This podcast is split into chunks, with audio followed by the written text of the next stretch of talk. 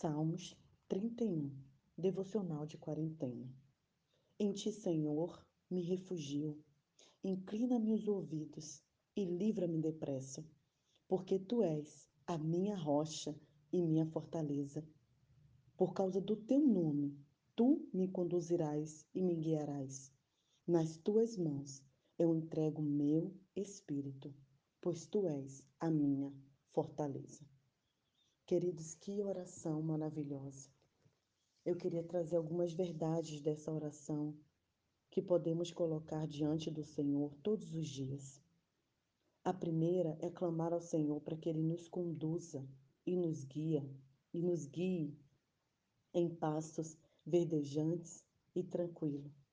É que Ele tome o nosso ser completamente, é que Ele controle a nossa vida e emoção. O salmo também fala que em tuas mãos, Senhor, eu entrego meu espírito. Quando fala de espírito aqui, se refere à vida, corpo e emoções. Qual foi a última vez que você pediu ao Senhor para que Ele tome, tomasse conta das suas emoções e dos seus corações?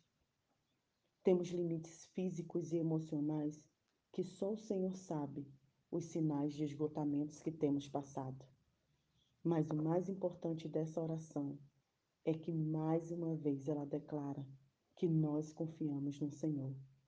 Sim, é normal estarmos com raiva, indignados, chateados e se sentindo mal interpretados muitas vezes.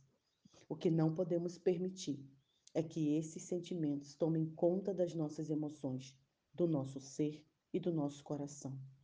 O salmo deixa bem claro nos primeiros versículos: Senhor, te entrego em tuas mãos o meu espírito.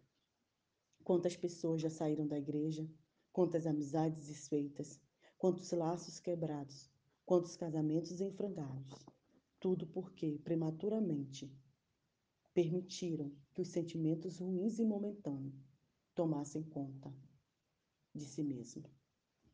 Minha oração e a sua a minha oração é que nós possamos fazer a oração juntos do Salmo 31. Senhor, guia-me. Senhor, dirige-me. Senhor, conduza-me, pois em tuas mãos entrego meu espírito. E ele conclui: sedes fortes, sedes fortes e firmes. O Senhor é contigo. Revigore o vosso coração, vós todos que esperais no Senhor. Nós esperamos em Deus. Por isso sejamos fortes fortes fisicamente, fortes emocionalmente e fortes espiritualmente. E essa força virá a partir do momento que você permitir que o Senhor controle a sua vida e o seu ser. Um excelente dia, Nai Duarte, Moçambique.